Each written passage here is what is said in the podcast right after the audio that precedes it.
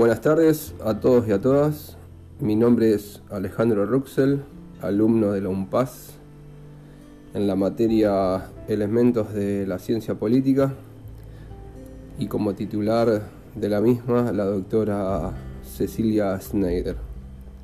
En el día de hoy trataremos el tema del grupo 2, políticas y conflictos.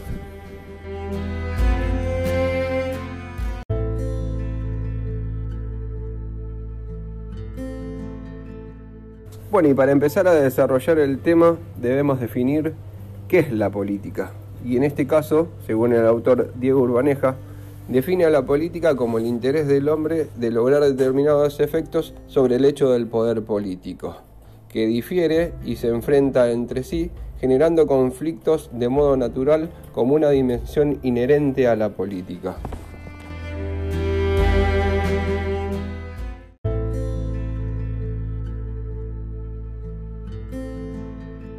¿Qué significa esto?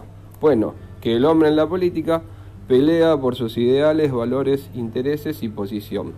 Pero ¿qué sucede cuando este hecho se contrapone al de otro individuo? En ese caso se genera un conflicto, que según Diego Urbaneja es inherente a la política.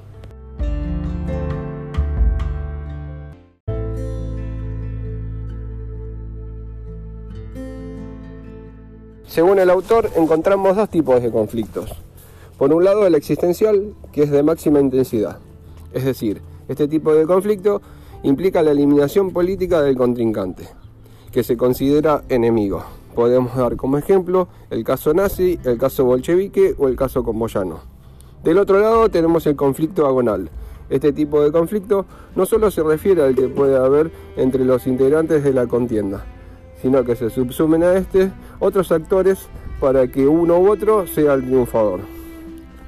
Damos como ejemplo, en una democracia representativa, además de los actores que pugnan por el poder, está la lucha entre quienes pretenden lograr que el poder político tome tal o cual postura en las tomas de decisiones, como es la lucha de patrones y sindicalistas en torno a la política económica de un gobierno o hasta la lucha de diversos sindicatos para lograr que sea su visión de las cosas que predominen en quien detenta el poder político.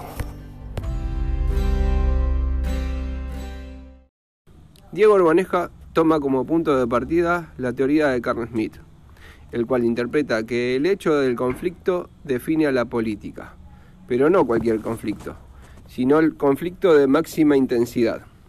Es decir, para Carl Smith, el conflicto se convierte en político cuando entra en ese grado de intensidad, en una intensidad existencial, en donde el contenido del conflicto puede variar entre político, económico, religioso, etc.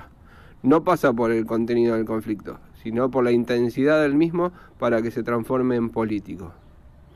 Diego Urbaneja toma el concepto de política expresado por Smith para colocarlo como el punto extremo respecto a las relaciones entre políticas y conflicto, por lo que define al conflicto como parte de la política en donde se toma como objetivo lograr la coexistencia de las posturas en conflictos sometiendo a reglas para lograr situaciones de equilibrio.